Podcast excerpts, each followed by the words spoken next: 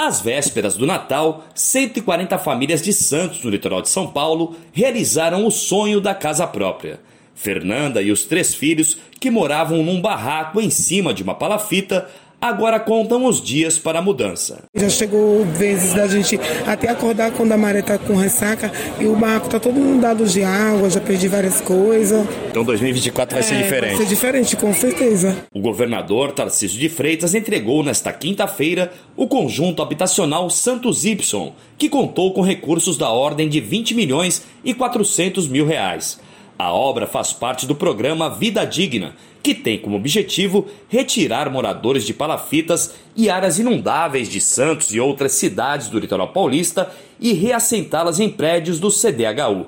O projeto deve atender 2.900 famílias nesta primeira etapa, com investimento de 540 milhões de reais.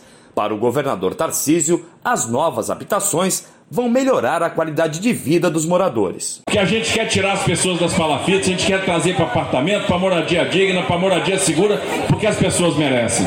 E a gente vai fazer isso, isso nos dá prazer, porque não tem nada melhor do que entregar habitação, não tem nada que traz mais emoção.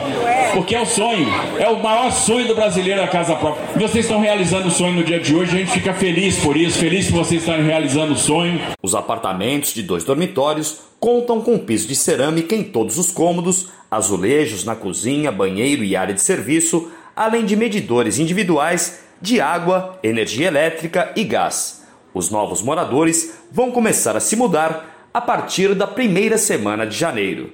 Agência Rádio Web de Santos, Marcelo Carrião.